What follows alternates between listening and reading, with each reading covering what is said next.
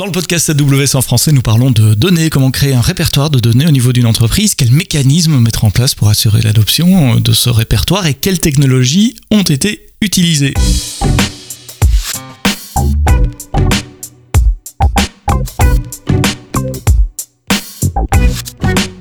Bonjour, bienvenue dans le podcast AWS en français. Merci d'être là tous les vendredis matins, 30-40 euh, minutes pour parler du cloud, parler de retour d'expérience euh, de certains de nos clients ou de nos partenaires. Et aujourd'hui, j'ai le plaisir euh, d'accueillir Anaïs Gelfi, Data Platform Manager chez Pernod Ricard, et Romain Nio, manager du centre d'excellence Data, le Data Center of Excellence, avec une virgule entre data et Center of Excellence.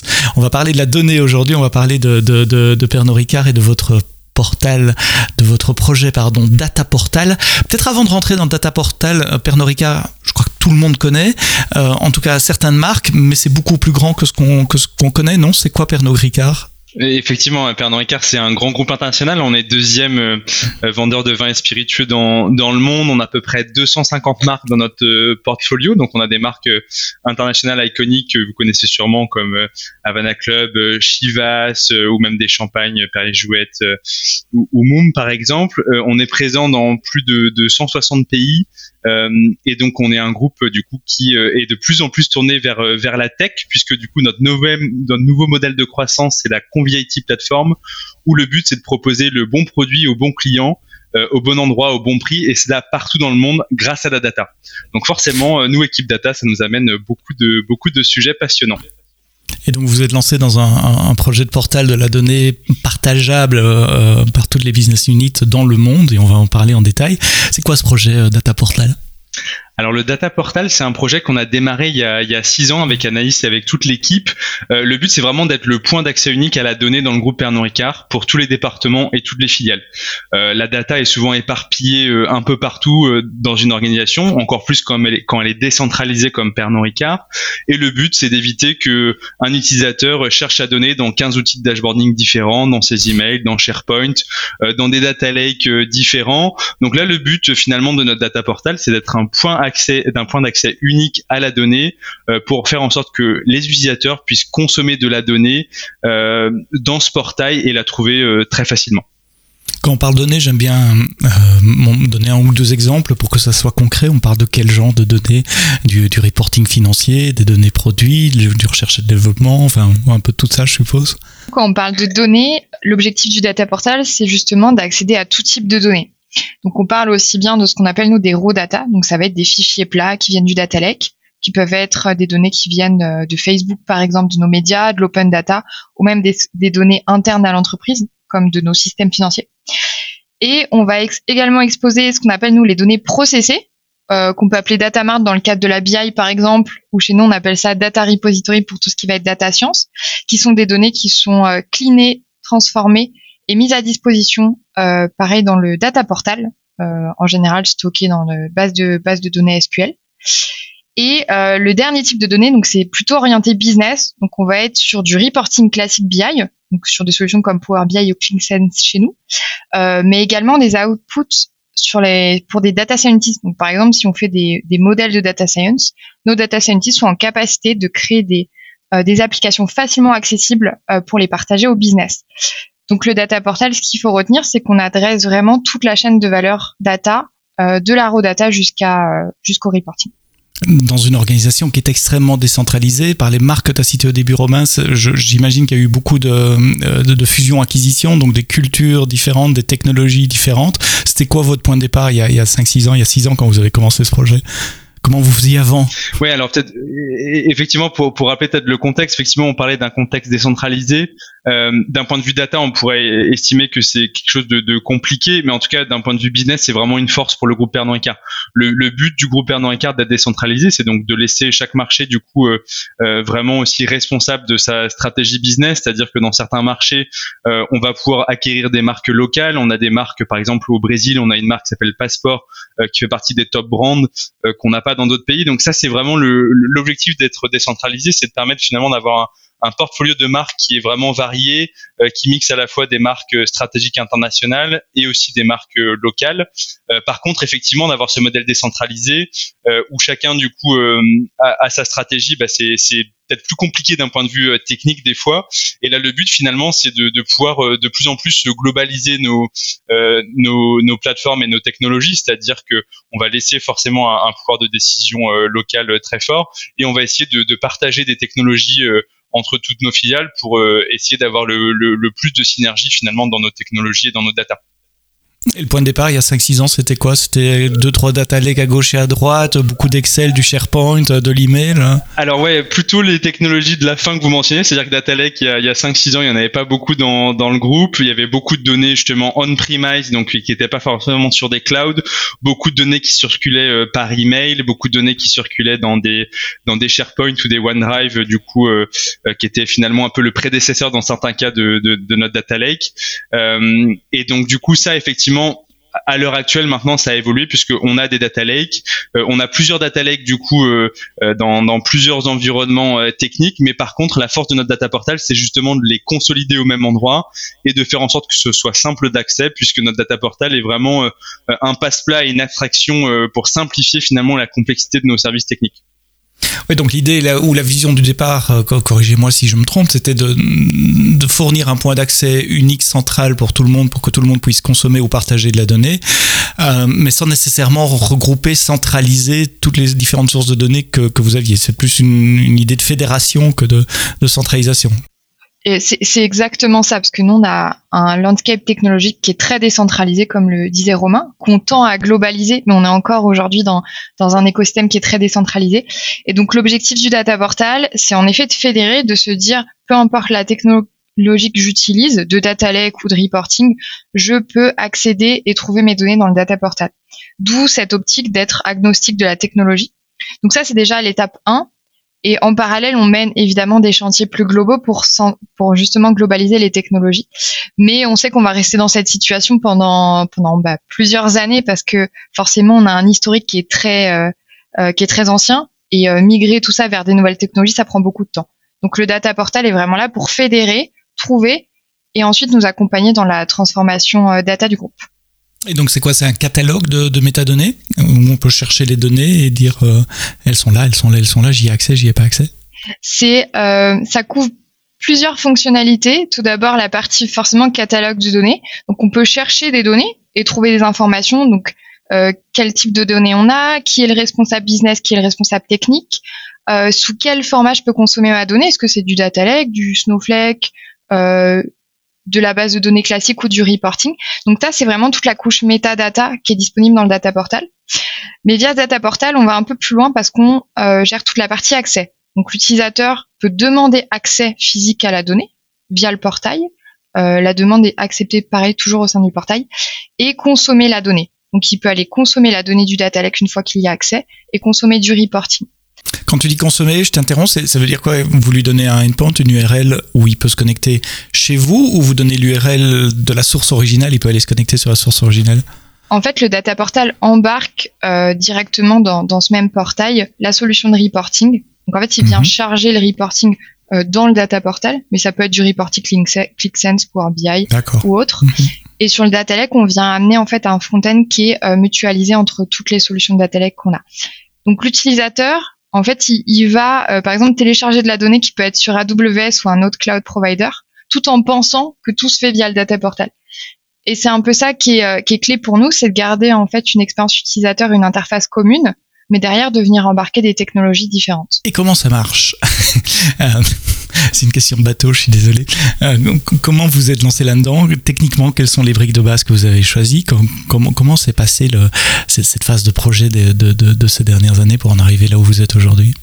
Alors, ça fait six ans qu'on a démarré le, le, le, projet, donc effectivement, le, euh, le la, la, toute première version de, de notre data portal, c'était juste une petite API euh, euh, qui était développée du coup avec API Gateway et, et, Lambda et qui permettait un front-end qui était un CMS, je crois que c'était Drupal à l'époque, qui permettait de, de, de, restituer les données de façon, façon toute simple.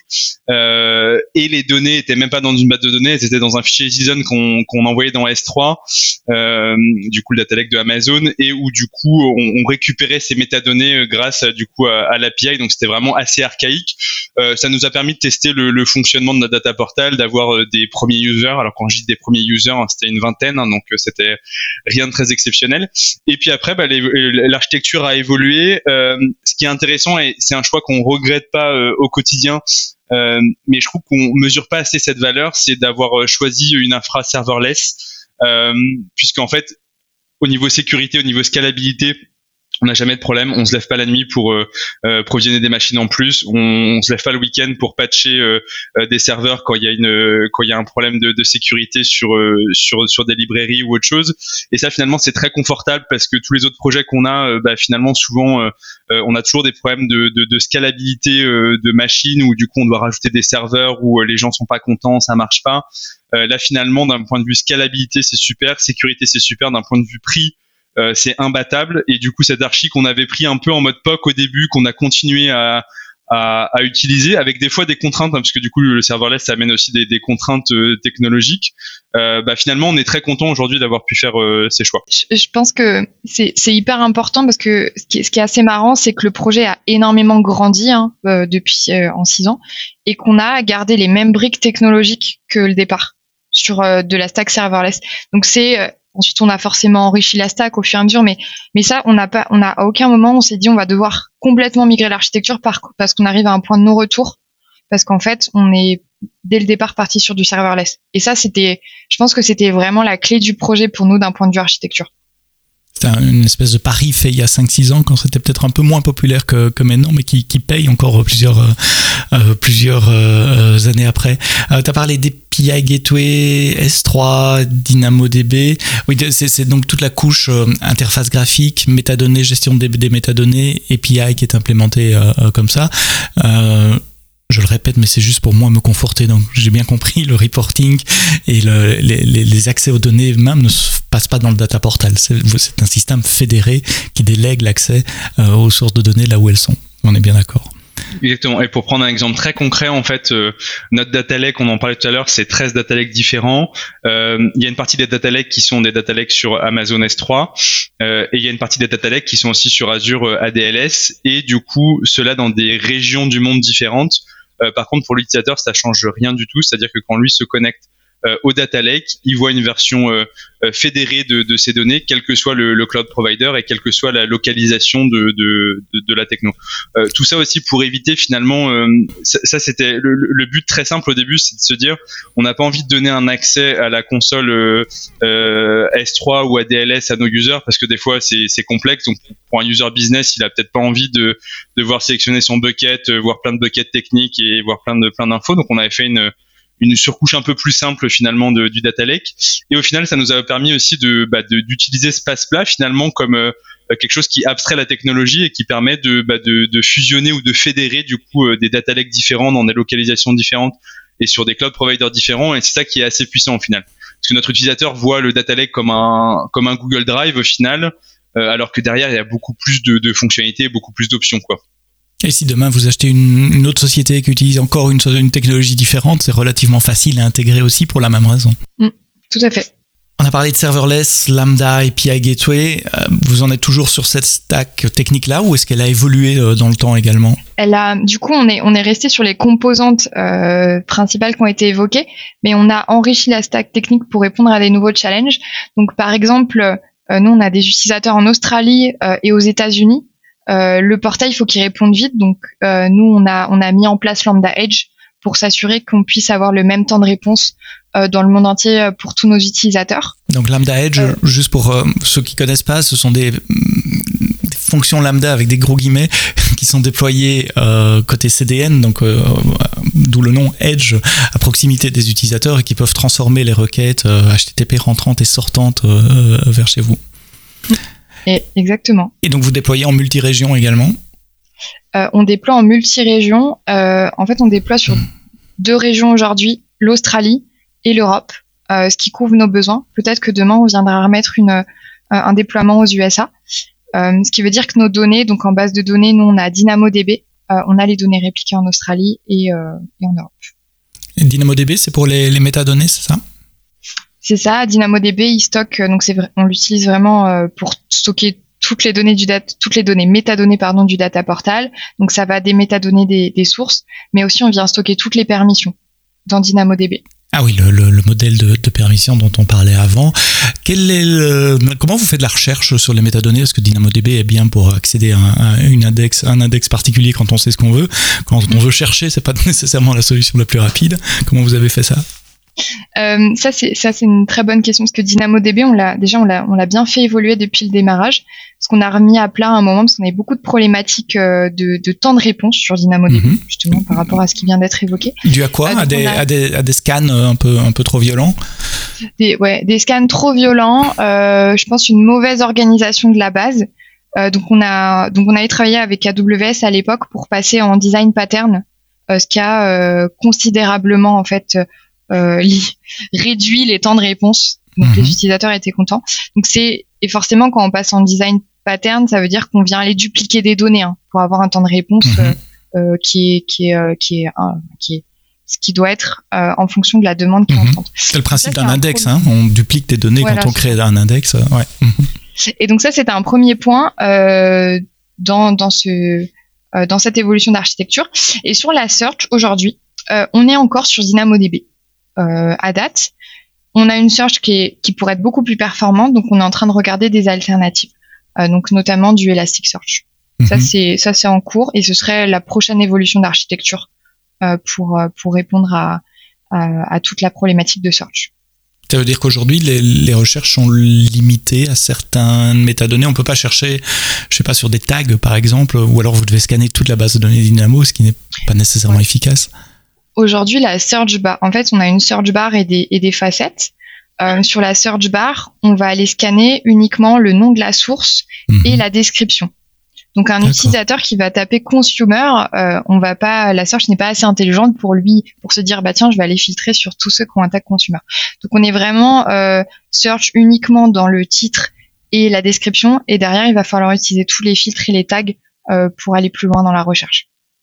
Et, donc Lambda on Edge, vous l'utilisez dans quel, euh, dans, quel contexte euh, dans, cette architecture-là? Euh, il a un rôle très simple. Au final, le but, c'est vraiment de d'aiguiller l'utilisateur vers la région la plus proche et du coup de faire en sorte que, comme on a une stack technique Data Portal qui est déployée et dupliquée dans plusieurs zones pour que ce soit plus performant, l'utilisateur, quand il va demander une page, finalement, euh, Edge va le rediriger vers la stack qui est le plus proche possible dans, dans sa En matière de réseau et, et, de, et de latence, c'est un, un, bon, un bon cas d'utilisation de, de Lambda on Edge.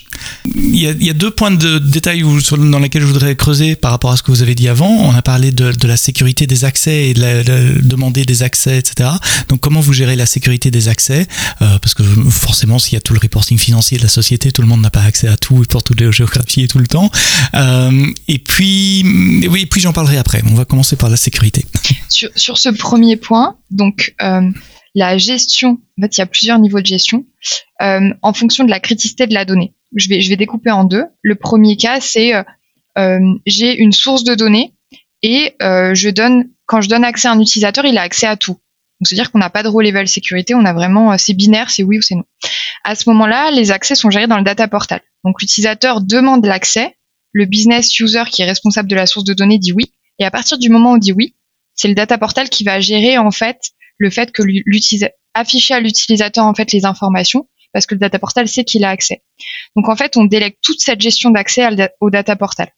Et ce qui nous permet d'éviter de passer par la console S3, euh, de passer par la console euh, Microsoft pour le cloud de, de Microsoft. Donc ça, c'est géré par le data portal. Ensuite, il y a un scénario 2 qui est un peu plus complexe, notamment quand on parle de reporting financier. C'est par exemple, euh, la Chine n'a pas accès au PNL de, euh, des USA. Et ça, et ça inversement. Se... Et inversement. Et ça, ça se fait au niveau du, du reporting. Donc, c'est ce qu'on appelle euh, chez nous bah, du, du row level security. Et à ce moment-là, il y a une option sur le data portal pour, pour dire je délègue euh, le droit d'accès à la solution de reporting. Et en fait, quand l'utilisateur va ouvrir euh, va vouloir ouvrir le dashboard ou même voir qu'il y a un dashboard qui existe, le data portal va vérifier que l'utilisateur a bien accès dans la solution de reporting. Et donc là, on a à ce moment-là une, délégation en fait des, des droits d'accès, parce qu'on va vérifier dans la solution de reporting finale que l'utilisateur a accès. Euh, et ça, ça nous permet de couvrir tout le spectre, de se dire pour ce qui est assez facile à gérer, c'est le data portal qui le fait, et ce qui est plus complexe, on peut déléguer euh, cette gestion d'accès à la solution de reporting. Et c'est l'utilisateur qui, qui choisit. Et donc vous avez dû vous intégrer avec les systèmes d'identité des différentes sociétés du groupe? Tout à fait. Alors nous, ce qui est simplifié chez nous, c'est que tout le monde, on est sur sur Office 365 de Microsoft, mhm. donc tout le monde, tous nos emails Pernod Ricard sont sur l'Active Directory. donc forcément, c'est vraiment notre notre la source. toute la partie authentification, elle est gérée comme ça. Et on n'a pas à gérer nous différentes authentifications. C'est vraiment une, euh, une seule. Et donc côté AWS, ça retombe sur du AWS SSO, je suppose, ou quelque chose de similaire? Euh, Donc du coup, un utilisateur qui passera par la console AWS, c'est du AWS SSO.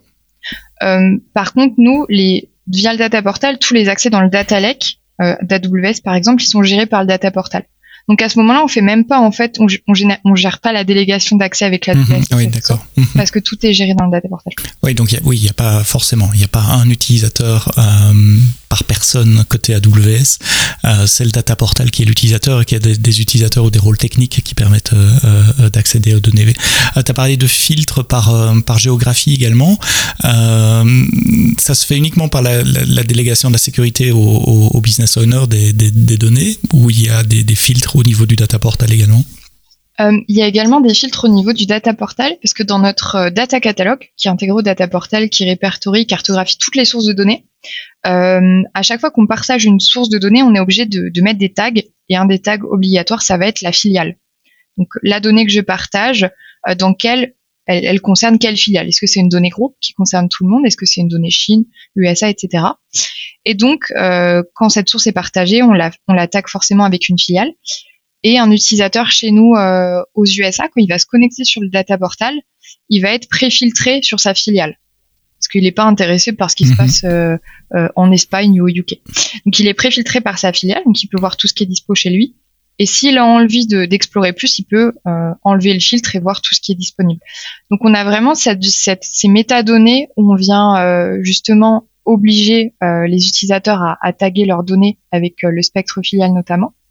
Et après, par contre, tout ce qui va être accès, donc quand j'accède physiquement à la source, s'il y a du row level security, bah, il est géré évidemment dans, euh, par la solution de reporting par la source. La Ça. Et alors, ce que j'essaie de comprendre, vous avez dû mettre en place un modèle de sécurité dans l'application Data Portal. Vous avez dû créer votre propre système de, de sécurité, de stockage, de, ouais. d'API, etc. Ok, je, je, je vois comment ça marche. Oui, Robin? Après, ce qui, est, ce qui c'est effectivement, et, ce qui est intéressant, c'est que, et dans tous les cas, c'est un peu la philosophie du data portal, c'est aussi de pouvoir s'appuyer sur des, des, services existants. En l'occurrence, typiquement pour l'authentification, comme le disait Anaïs, on utilise beaucoup le, le SSO de Pernod Ricard, euh, enfin qui est le SSO Office 365, euh, et on utilise aussi beaucoup les groupes AD, donc Active Directory, du coup, euh, qui nous permettent de s'appuyer sur une technologie existante et prouver. donc ça, c'est finalement un peu notre credo de s'appuyer sur des, des, des, solutions ou des services qui existent, qui, qui sont éprouvés où on redéveloppe déjà assez de choses finalement pour le data portal et on essaye de, s'économiser finalement pour euh, réutiliser le plus de choses possibles sur étagère qui, euh, bah, qui font qu'on n'a pas besoin de les créer ni de les maintenir. L'autre question que je me posais en, vous écoutant parler, c'est comment vous gérez l'adoption pour les fournisseurs de données? C'est un challenge que, que notre société mère Amazon.com a eu également quand on a mis en place un, data lake au niveau euh, entreprise? On, voit bien l'incentive pour les consommateurs de données, mais qu'est-ce qui pousse un groupe, euh, surtout dans une structure très décentralisée avec des groupes indépendants, qu'est-ce qui pousse un, groupe à publier leurs données sur le data portal? Ah, Ça, c'est un peu la question clé.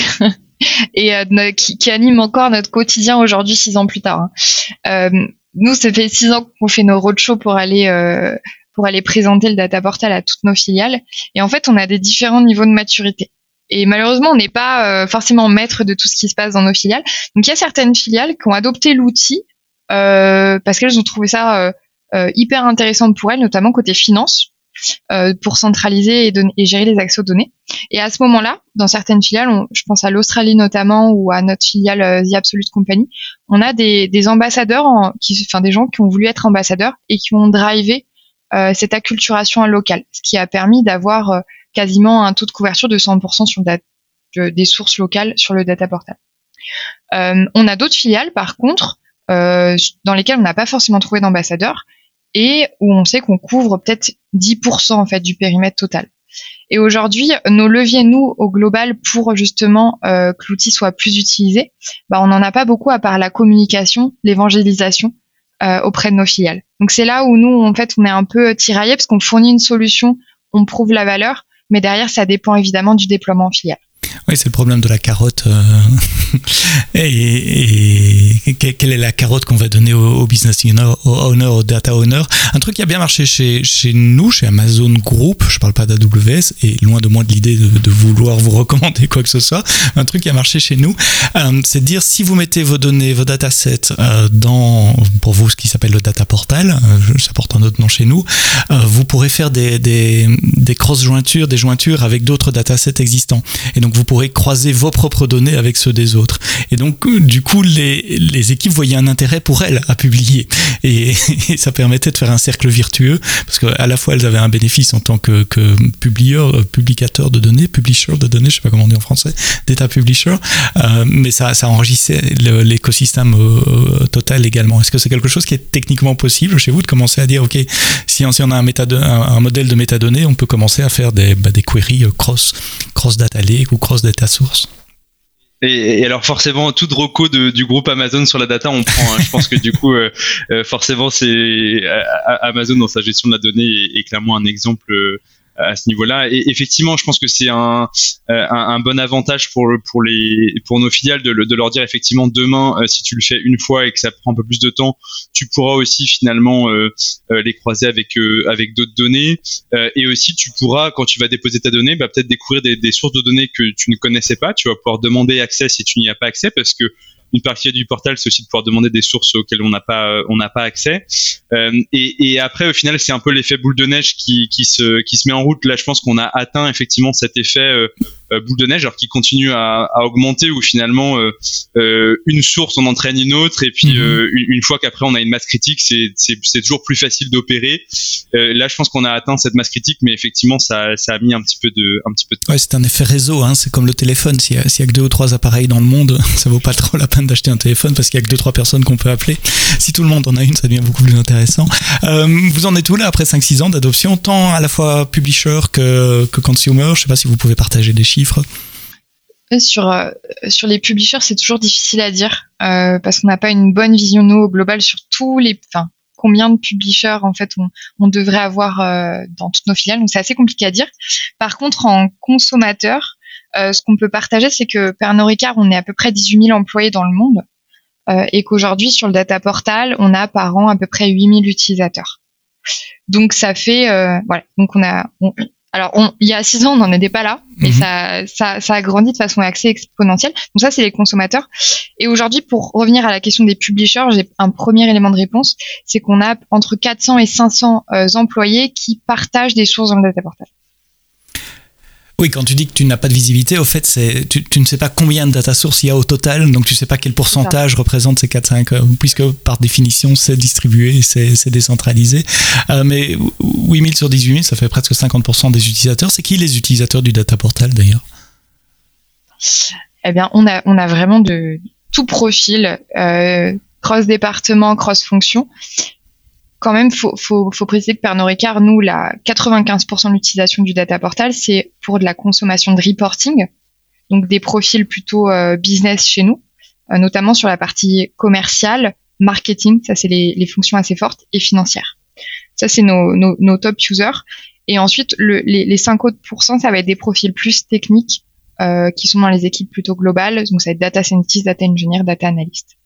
Donc, euh, et on touche tous les niveaux, c'est-à-dire ça va du reporting opérationnel sur la chaîne de production euh, jusqu'au reporting financier du PNL global.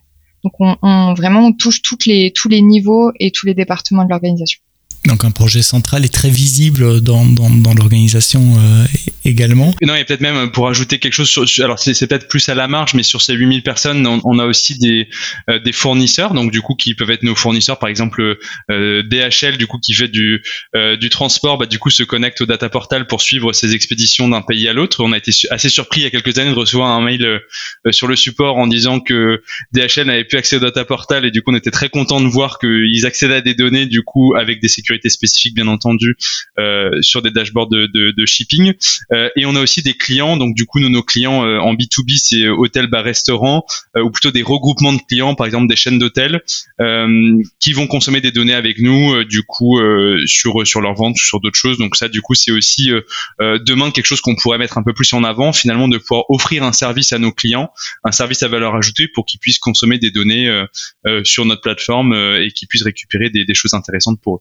Eh ben, ça fait une transition superbe sur ma question suivante. Une des caractéristiques du, du, data portal, et je l'ai appris en préparant cet épisode, c'est que vous pensez éventuellement le distribuer en marque blanche je, je, résume peut-être, peut-être un peu euh, ah, ah, brut. Alors non, du coup, et, on a des bonnes nouvelles à annoncer puisqu'en fait, ça a déjà été, euh, ça a été contractualisé et formalisé du coup il y a, il y a quelques semaines.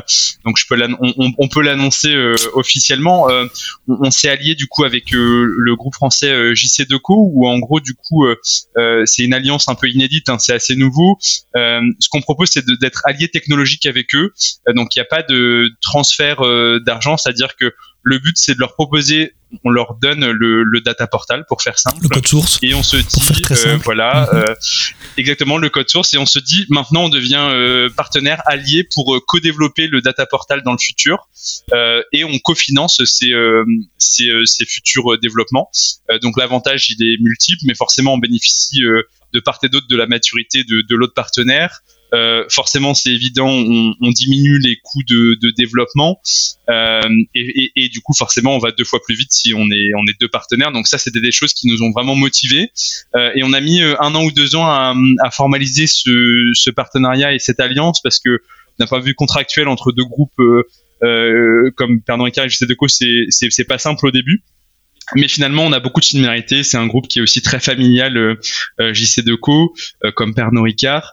Et, effectivement euh, actuellement on est persuadé que ce nouveau modèle d'alliance où le but c'est vraiment de s'allier entre boîtes non concurrentes bah, au final le, le, bénéfice peut être vraiment super important. Aujourd'hui c'est le data portal. Demain ça pourrait être autre chose et c'est pas une joint venture pour vendre ce produit à des clients. C'est euh, JC Deco qui s'est dit tiens on a un besoin similaire, vous avez quelque chose, donc pourquoi ne pas unir les, efforts et donc développer à deux avec euh, bah, deux, deux, forces de frappe, mais pour vos besoins internes respectifs. J'ai bien compris?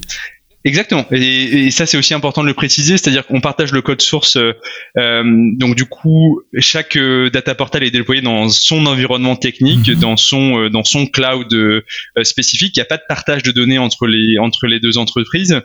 Et, et effectivement, le, le, le but, c'est de continuer à collaborer finalement tant qu'on a des, des, stratégies alignées communes. Et en fait, demain, on n'est pas on n'est pas lié dans le temps. Donc c'est ça aussi qui fait que bah du coup, on a envie de continuer quand ça marche.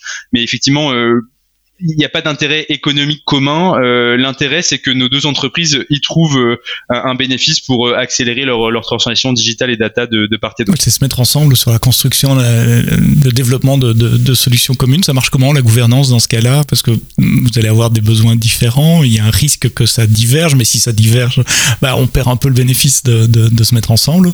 Alors je sais, c'est tout nouveau. Vous n'avez peut-être pas encore le, le, le recul, mais, mais, vous y avez certainement déjà pensé et discuté avec JC Deco. Euh, c'est un, un, point très important euh, sur lequel on est en train de travailler en ce moment sur la partie gouvernance. Donc on définit euh, la roadmap commune avec JC Deco sur laquelle on va se mettre d'accord. Et ensuite, ce qui va driver tout le reste en termes de développement et de, et de priorisation. Et euh, on pourra en reparler dans quelques mois parce qu'on a notre premier comité euh, euh, justement avec JC Deco et Pernod Ricard en novembre pour se mettre d'accord sur cette roadmap commune et, et les prochaines étapes. Mm. Et la clé du la clé du pro, je finis juste sur ça. La, la clé du projet, c'est que on a un intégrateur commun. Et ça, c'est ça, c'est primordial parce que du coup, on a on travaille avec la même société qui développe les fonctionnalités.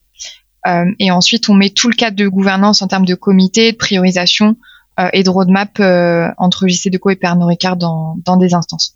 La difficulté, c'est de garder l'agilité, je suppose, euh, mais tout en, en, avançant dans, un, dans une direction commune c'est c'est ça. C'est pour ça que le cadre il est important. Euh, nous, on est assez confiants sur la partie agilité parce que ça fait six ans qu'on travaille euh, en agile sur le data portal et euh, on va copier-coller en fait les méthodes qu'on a en interne pour opérer l'alliance avec JC Deco.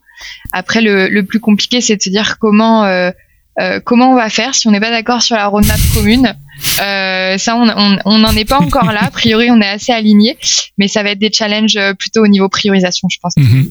qu'on va voir. Super intéressant comme, approche. Romain, tu veux ajouter quelque chose? Euh, Ouais, c'était assez surprenant en fait de, dans les premières discussions. Euh, en, fait, JC Deco s'est montré euh, intéressé par le portail. Mais assez vite, on s'est dit est-ce qu'on va être aligné sur les, grands enjeux des années prochaines? Et c'est assez marrant en fait de voir qu'assez naturellement, on est des groupes très différents, dans, en tout cas dans notre business, peut-être pas dans notre structure, mais qu'en fait, on a des problématiques très très similaires au quotidien en fait sur la qualité des données, sur l'onboarding et l'upskilling des équipes.